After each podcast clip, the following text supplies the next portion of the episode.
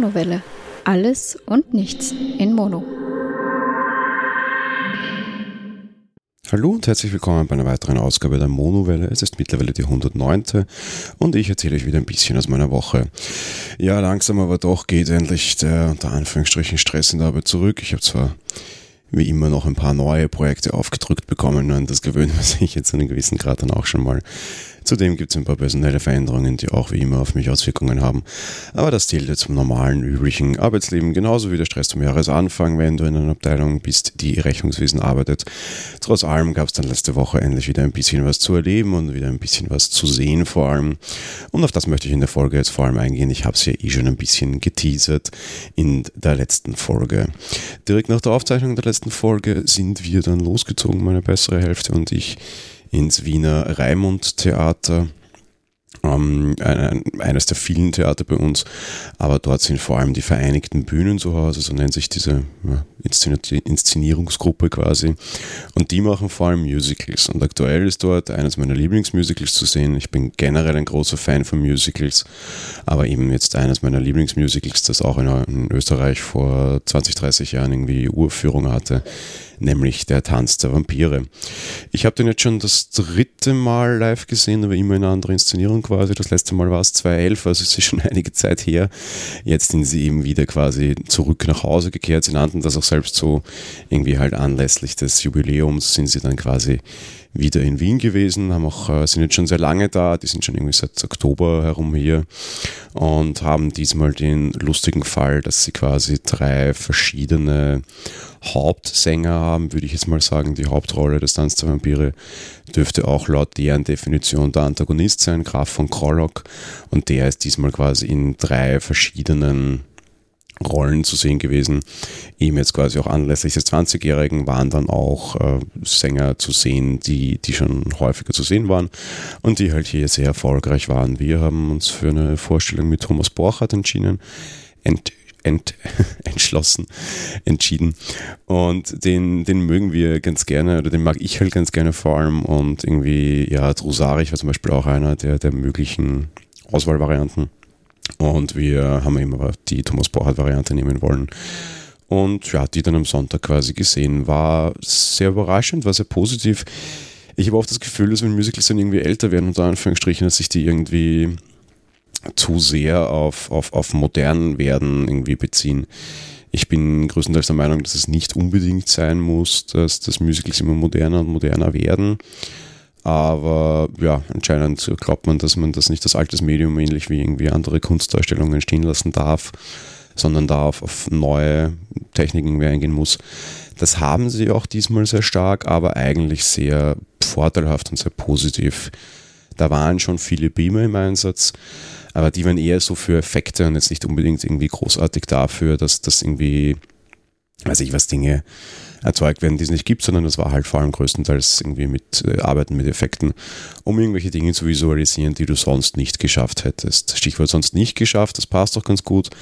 Sie haben extrem viel mit Kulissen gearbeitet, mit drehenden Kulissen, mit beweglichen Kulissen, mit Kulissen, die nach oben fahren, die nach unten fahren. Es waren sehr, sehr, sehr viel auf der Bühne mit Kulissen dargestellt, auch sehr schön dargestellt und da hat man sich quasi auf einfach alte Bühnenbildnertechnik verlassen und nicht jetzt irgendwie groß auf, auf äh, ja, eben damit irgendwie Effekten arbeiten zu müssen. Keine Knalleffekte, keine Lichteffekte, keine Raucheffekte, großartig, das brauche ich alles nicht. Irgendwie schön bewegliche Kulissen und dann halt meinetwegen ein bisschen Beamer, um irgendwie Schneegestöber darzustellen oder so. Also wirklich sehr am Rand eingesetzt. War schon sehr modern, war schon sehr gut, gut inszeniert, aber halt eben nicht irgendwie alles um, umorganisiert. Es gab auch ein paar neue Stellen und Stellen, die ich so aus der uraufgeführten Variante von vor 20 Jahren, beziehungsweise halt eben auch in der Variante von äh, 2011 nicht kannte. Das war aber sehr, sehr schön gemacht. Gesagensmäßig war es äh, irre beeindruckend. Wir hatten, ja, war, war wirklich gut gemacht. Und ich habe nur eine kleine Kritik daran und für die werden mich jetzt wahrscheinlich meine deutschen Zuhörer vor allem hassen, aber es tut mir halt wirklich leid, es ist mir sehr, sehr, sehr sauer aufgestoßen manche Rollen waren sehr, sehr, sehr deutsch-deutsch besetzt. Ich habe damit ja natürlich überhaupt kein Problem. Ja? Das ist ja alles in Ordnung. Aber ich glaube, es hätten genauso deutsche Zuhörer ein Problem, wenn jetzt irgendwie Tanz der Vampire als quasi österreichisches Musical, zumindest im hier uraufgeführtes Musical, nach Deutschland käme und dort ein, ein Sänger mit ganz breiten österreichischen Dialekt singen würde. Ich fände das auch in Österreich nicht passend. Aber wir hatten halt einfach Rollen, die in extrem deutsch-deutschen Dialekt gesungen haben und in extrem deutsch-deutscher Stimmbetonung. Und irgendwie ist das halt sehr komisch, wenn ich mir da jetzt irgendwie quasi einen, einen Kölschen Sänger anhören muss. Ja. Das, das fand ich irgendwie sehr unpassend und sehr, sehr, sehr komisch, gerade bei dem Musical, das irgendwie darunter firmiert quasi und darunter wirbt, dass es jetzt nach Hause kommt. Äh, ja, nee, muss, muss nicht ganz sein. Auf der anderen Seite ein, ein, ein lustiges Phänomen, das vor allem meine Eltern negativ erlebt haben, wir ja positiv, meine Eltern waren auch in Tanz der Vampire, ist, dass irgendwie offensichtlich, und mir war das so bisher nie ganz gewahr, du teilweise halt einfach das Pech haben kannst, dass irgendwie heißt, ja, der und der Sänger singt heute nicht. Dafür singt halt irgendjemand anderer. Wenn man sich so irgendwie diese Besetzungsliste anschaut, sieht man, dass es da ganz, ganz viele Nebenbesetzungen gibt für gewisse Rollen. Und meine Eltern hatten das Problem, dass zum Beispiel für den Graf von Krollock eben nicht Thomas Borchardt gesungen hat und die haben aber auch danach quasi Karten gekauft. Ja sondern halt einfach irgendein Ersatzsänger, was jetzt, der hat seine Rolle angeblich auch ganz gut gemacht. Ich muss allerdings gestehen, ich wäre super böse gewesen, wenn, wenn mir das passiert wäre, unter Anführungsstrichen. Und mir hätte das nicht gefallen. Wir hatten den Fall auch, und vielleicht ist es deshalb dann doch nicht so schlimm. Bei uns hat die Sarah die Rolle der jungen Dame, die, die quasi dann ja, sich halt auf den Graf von Krollock und auf den Vampir ein bisschen einlässt. Nicht die Diana Schirner gesungen, die quasi ähm, geplant gewesen wäre, sondern eine gewisse Abla Aioli, die ist quasi sonst im Ensemble, aber halt die Cover-Sarah, wie das so schön heißt. Und die hat ihre Rolle super gemacht. Ich, ich glaube, die, die oft sehen das dann quasi die auch als Chance, sich für weitere Aufführungen zu empfehlen. Die ist derartig in die Vollen gegangen und die war derartig fit ein, ein wirklich kleines, zierliches Persönchen, eine sehr, sehr junge, zierliche Dame, die einfach äh, Thomas Borchardt als den Graf von Krollock fürchterlich an die Wand gesungen hat. Zugegeben, ich habe ihn ja schon öfter gesehen, der war auch schon besser, aber das, dieses kleine, zierliche Persönchen Graf von Krolak, der da eine Wand schmettert, gesanglich war, war beeindruckend. Und äh, also Standing Ovations gab es am Ende sowieso, aber auch der Saal dürfte das da ziemlich gesehen haben. Äh, die junge Sarah hat wesentlich stärkeren Applaus bekommen als alle anderen in dem ganzen Cast. Und das war schon ganz beeindruckend. Jetzt habe ich kurz überlegt, ob ich erzählen soll, worum es geht, und ich werde es zumindest doch kurz anteasen, falls Leute das nicht kennen. Tanz der Vampire grundsätzlich spielt in Transsilvanien, wo ein Forscher äh, quasi auf die Reise hingeht mit seinem jungen Studenten, um eben Vampire zu entdecken. Also so ein bisschen, ja, es, es gibt keine, keine große, das ist nicht die große fantasievolle Geschichte eigentlich, weil im Endeffekt dem, dem Forscher keiner traut und das ein bisschen als der Spinner gilt. Und äh, dementsprechend, ja, da jetzt nicht irgendwie die große Fantasienummer aufgemacht wird, sondern halt vielmehr dieses, ja, der Spinner und der sucht halt Vampire und das ist dann schon relativ realistisch. Aber man sieht da, es gibt sie dort doch eben halt quasi einen, einen, einen ja, alten Grafen, der in einem Schloss wohnt, der Graf von Krollock und der halt auch einige andere Vampire so um sich geschart hat, beziehungsweise halt auch immer wieder neue Menschen zu Vampiren macht. Ähm, fantasievoll ist es trotzdem jetzt nicht so großartig, weil das ganze Thema eigentlich sehr stark, sehr viele moderne Themen angreift und ziemlich gesellschaftskritisch ist und das einfach immer auch schon war. Und das funktioniert vor 20 Jahren genauso, wie das heute funktioniert. Gerade wenn man sich den, den letzten Titel anhört, mit dem das, das, das Musical dann endet, wo dann schon alles auch sehr modern inszeniert ist und quasi auch gezeigt wird, dass die Vampire jetzt Transsilvanien verlassen und sich unter die Bevölkerung mischen werden geht es halt auch einfach darum, dass quasi ja jeder, der betrügt und belügt, äh, irgendwie sich auf der Welt Vorteile verschaffen kann und hier und da. Und das ist schon ganz gut. Auf der anderen Seite macht es auch immer wieder durchaus eine traurige Komponente auf. Die, das beste Lied des Musicals, äh, Unstillbare Gier heißt das, äh, geht im Endeffekt darum, dass der Vampir sich selbst darüber betrauert, dass er halt irgendwie unter Anführungsstrichen Liebe nie genießen kann, weil er es immer zerstört, beziehungsweise auf der anderen Seite halt einfach schon ewig da ist und sich mittlerweile einfach schon ewig langweilt ähm, die zweite Hauptrolle, mehr oder minder würde ich fast sagen, ist die Tochter eines Wirten, der in der Nähe wohnt, die eben dann ein bisschen in diesen Stodel hineinkommt, sich an und für sich in einen Menschen verliebt, der sie auch retten möchte, aber auf der anderen Seite halt dann eben als Antagonist quasi dieser Vampir steht, der sie wiederum in seinen Bann ziehen mag. Und im Strich bleibt dann halt doch wieder eine Liebesgeschichte aus zwei Perspektiven über. Das muss ja auch im Musical immer so oft zeichnen, das ist ja auch in Filmen oft so. Und ja, ähm, ist aber sehr nett gemacht, sehr gut inszeniert und wenn man eine gute Inszenierung erwischt, also halt eben auch mit, mit Kulisse und Co., macht das schon sehr viel her. Gerade im, im Ronacher, wo wir waren, ist ähm, geistern dann quasi und mehr oder minder die Vampire immer wieder so ein bisschen das Publikum. Ähm, die hätten zwar einen An- und Abtritt hinter der Bühne quasi, aber die rennen dann doch irgendwie durch die Publikumsreihen. Das ist eigentlich das größte Theater. Das heißt, du hast die sehr, sehr, sehr nahe bei dir. Und allein das ist schon sehr beeindruckend und macht einfach wirklich riesig Spaß. Man muss, um das Musical zu sehen, jetzt nicht unbedingt nach Wien kommen. Ähm, positiv entdeckt habe ich, man kann da sehr einfach an den Soundtrack des Musicals kommen. Wenn man zum Beispiel Spotify-Kunde ist, gibt es gleich zwei sehr gute Inszenierungen und zwei sehr gute Aufzeichnungen. Einfach als Spotify-Kunde direkt zum äh, ja, Download streamen, wie auch immer. Und ihr könnt euch das, das dann dort anhören quasi. Und ja, so kann man das, glaube ich, auch ganz gut genießen. Um jetzt irgendwie hier zu begreifen, was passiert, ist es schon, also man braucht jetzt nicht irgendwie die, die Bühne sehen oder das Bild sehen. Bei vielen anderen Musicals war das meiner Meinung nach so. Ich glaube, ich habe zugegeben, es ist gehört, nachdem ich es gesehen habe vor Jahren, aber ich glaube, man kann dem Ganzen auch folgen, wenn man einfach nur den Soundtrack quasi oder das Musical hört und sonst, ja, man, da, da kann man schon ganz gut dabei sein, glaube ich, einfach mal ausprobieren. Aber wie gesagt, wenn man bei Spotify eh schon Kunde ist, ist es ja quasi im Abo ohne dies schon enthalten. Ja, nach dem Musical ging es dann sehr stressig weiter bei mir. Es war ein, ein, ein sehr stressiger Sonntag. Ähm, wir haben die Karten schon vor langer, langer Zeit gebucht und ich habe leider nicht geschaut, ob ich an dem Tag schon was vorhabe, beziehungsweise ich habe im Kalender sehr wohl geschaut, aber wusste nicht, dass es auch Dinge gibt, die man vorhaben kann und die fix geplant sind, obwohl sie noch keinen Kalendereintrag haben. Ja, letzten Sonntag war natürlich der Super Bowl und ich bin großer Football-Fan. Ich habe äh, ab und zu immer wieder mal probiert, ein bisschen zu spielen, was vor allem aufgrund meiner, meiner Krankheit nicht geht. Ähm, irgendwie ist die, die Menge Adrenalin, die der Körper da ausschüttet, quasi irgendwie nicht ganz diabeteskompatibel.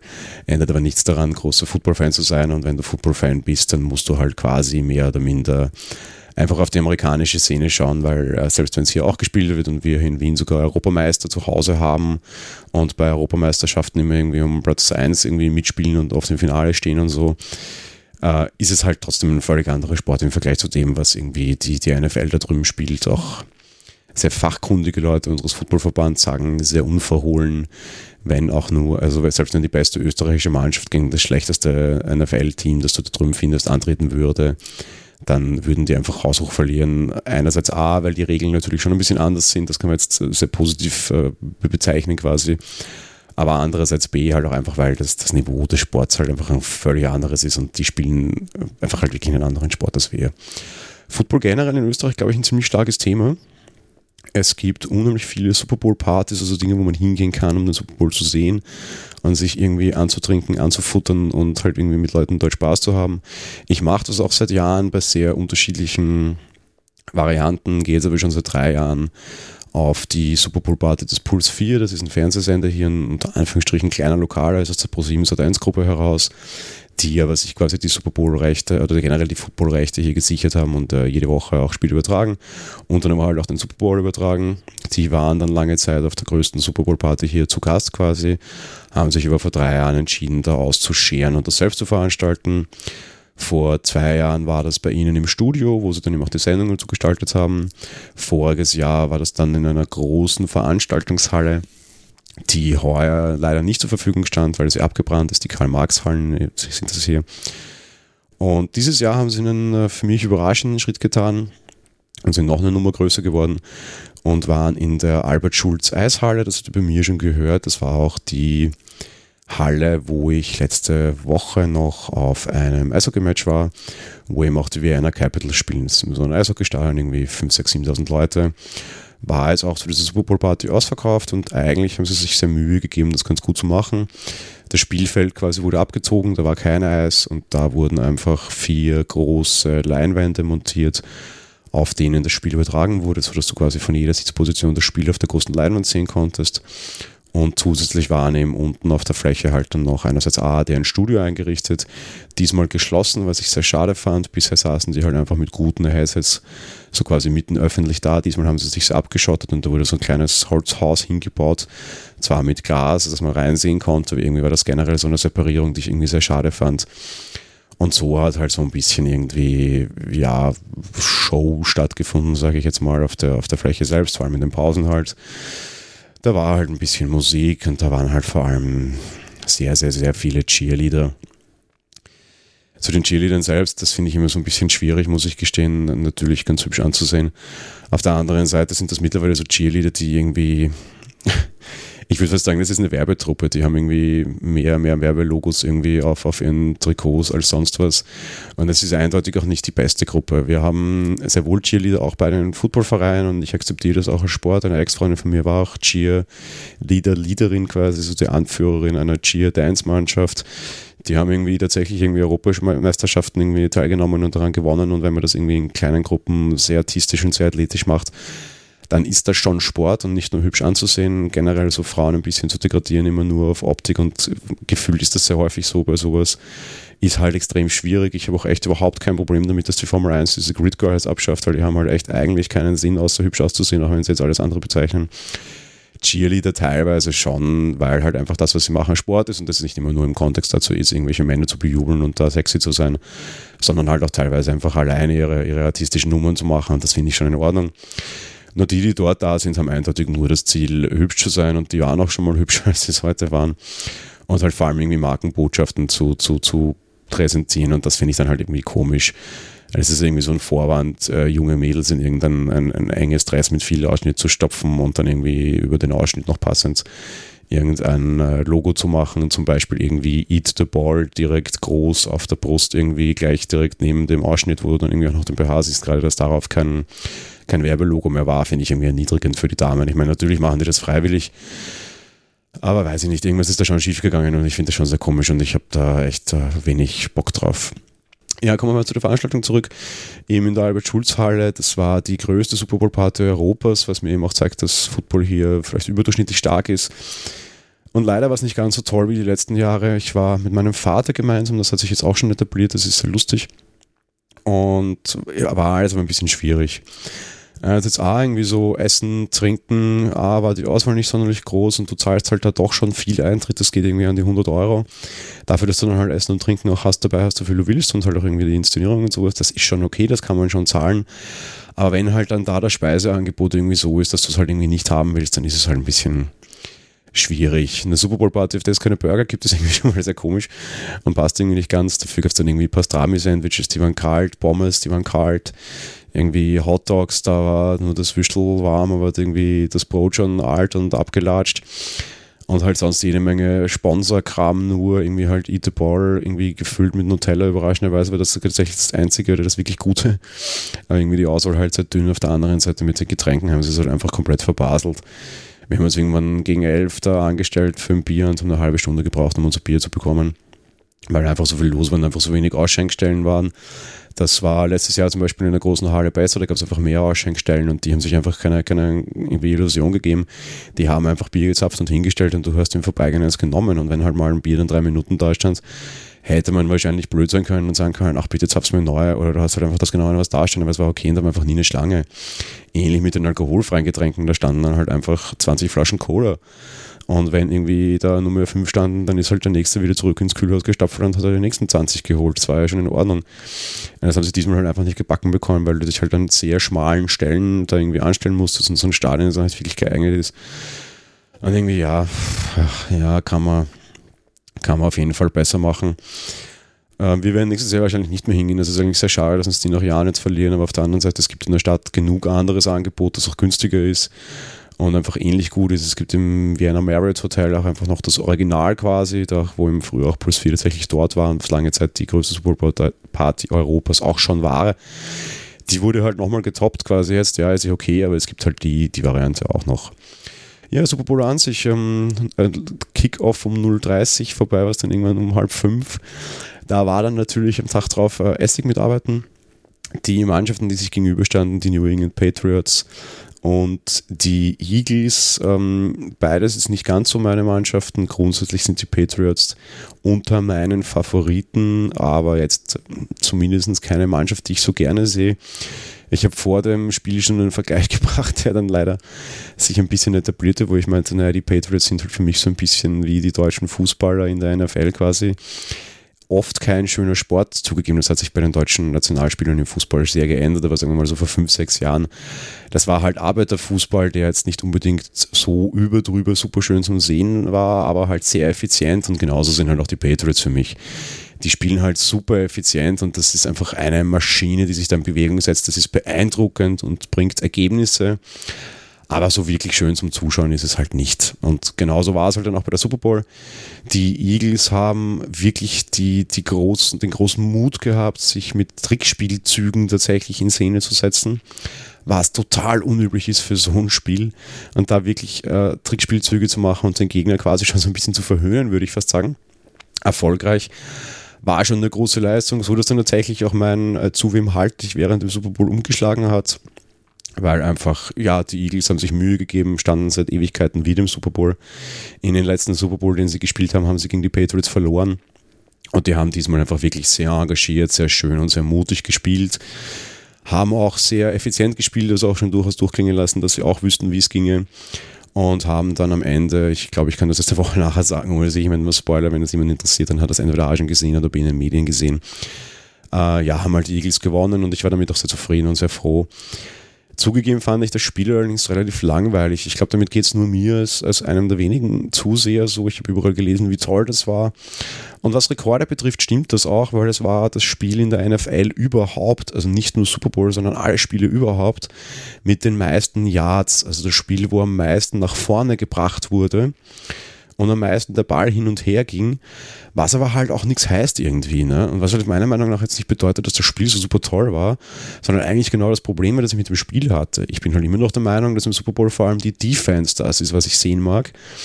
Und das sehen die Amerikaner auch so, weil es wird quasi Defense angefeuert und nicht Offense.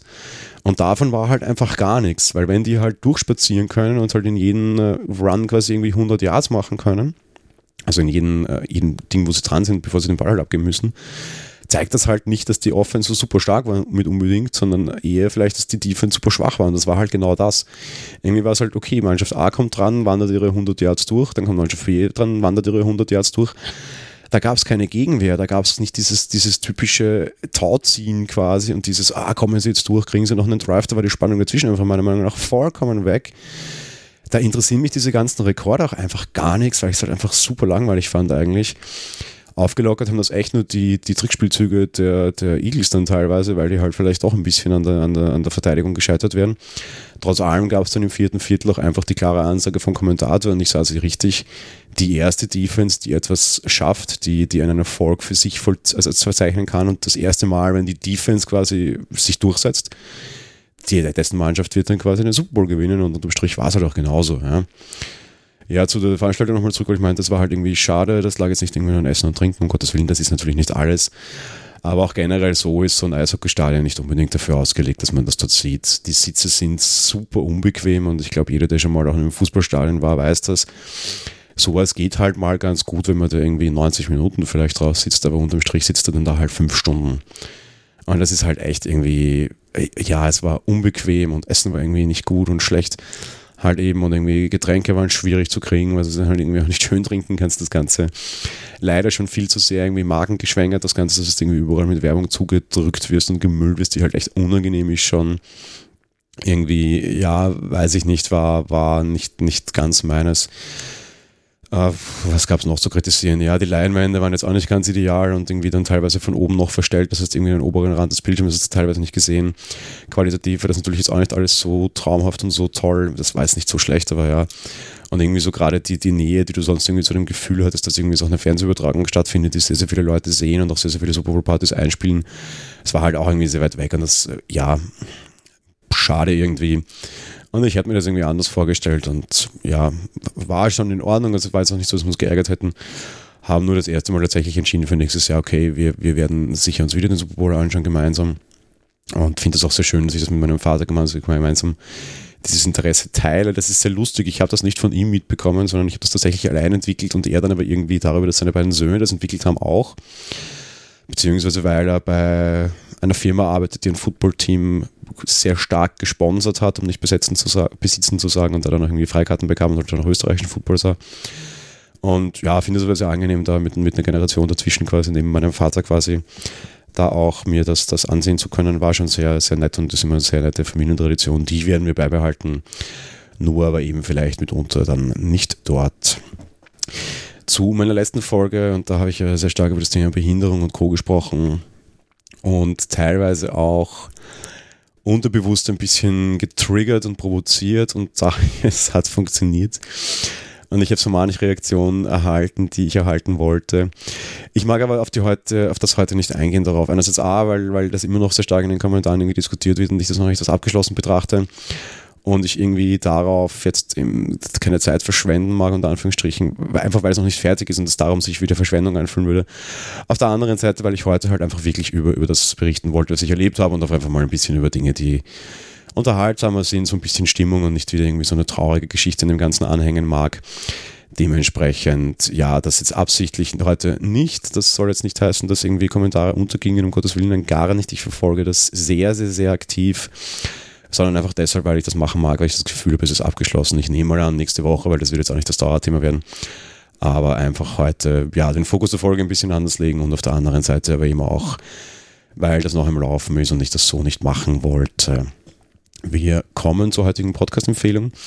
Und der möchte ich ein bisschen vorausschicken, warum ich bei diesem Podcast gelandet bin. Also jetzt A, beschäftige ich mich momentan sehr, sehr, sehr stark mit dem Thema Mobilität. Ich bin Wiener, ich wohne am Stadtrand.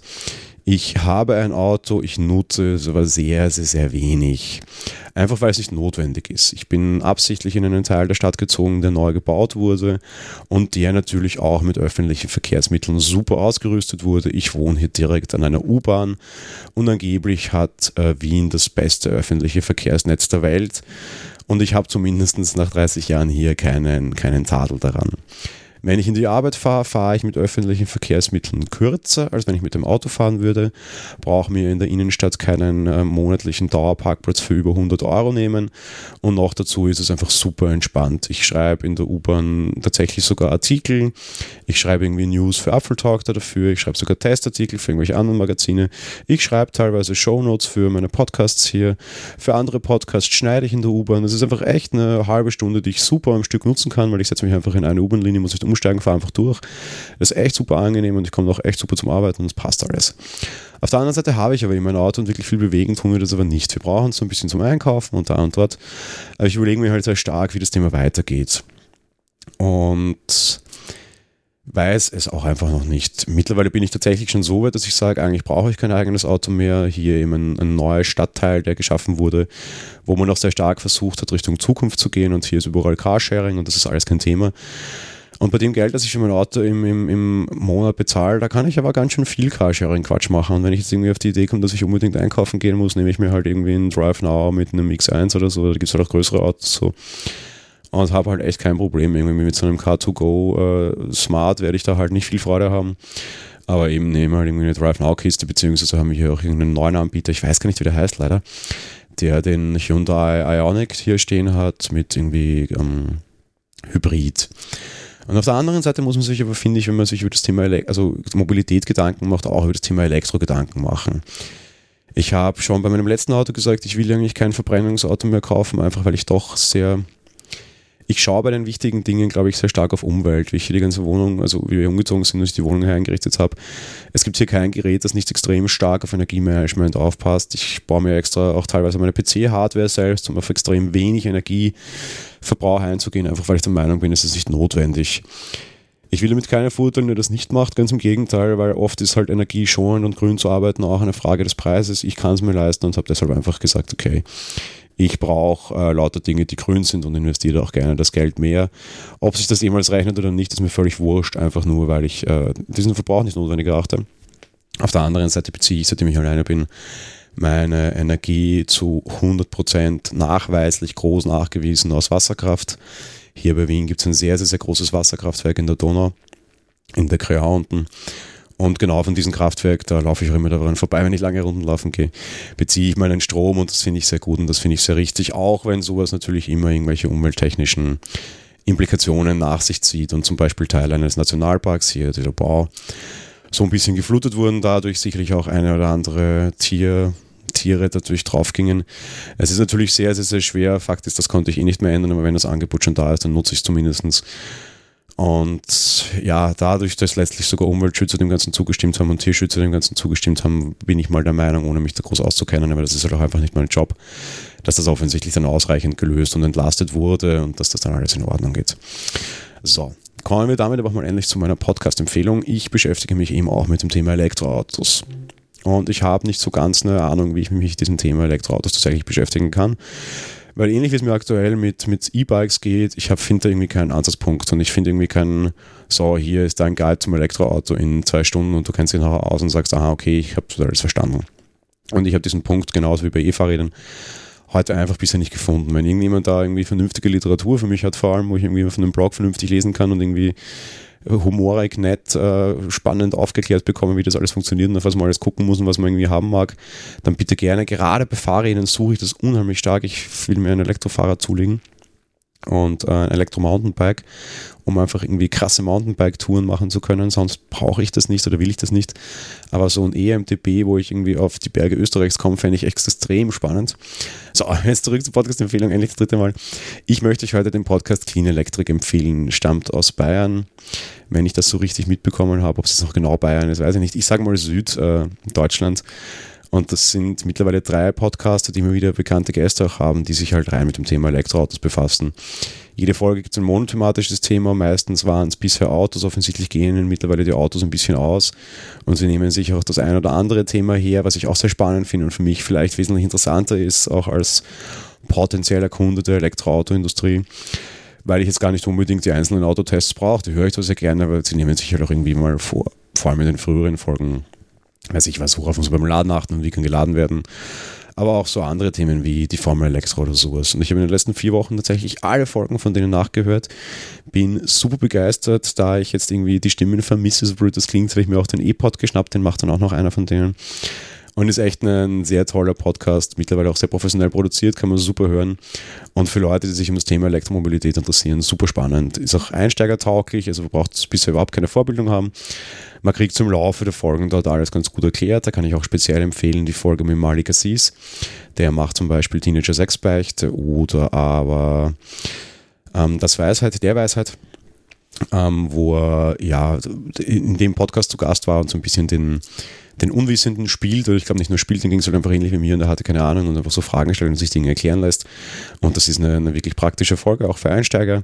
Auf der anderen Seite gab es dann halt aber auch so Gäste wie den Timo und den Basti von Bits und so, die jetzt auch beide Elektroautos haben. Oder aber zum Beispiel den Roddy aus der Freak Show, der auch kurzfristig ein Elektroauto hatte. Mehr dazu dann bei denen oder bei der Freak Show.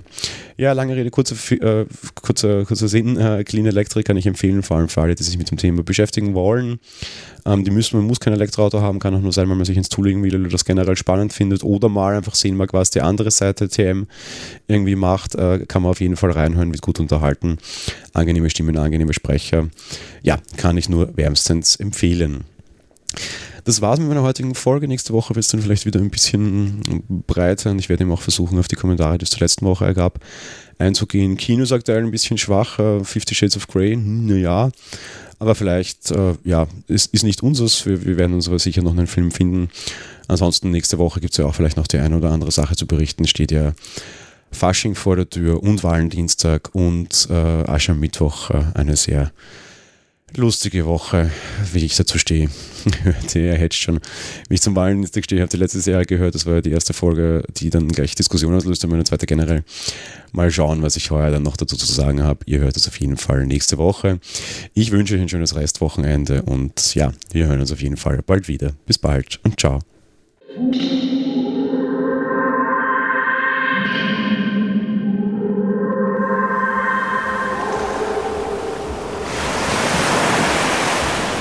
Monowelle ist ein kostenloser und privater Podcast von Jan Gruber.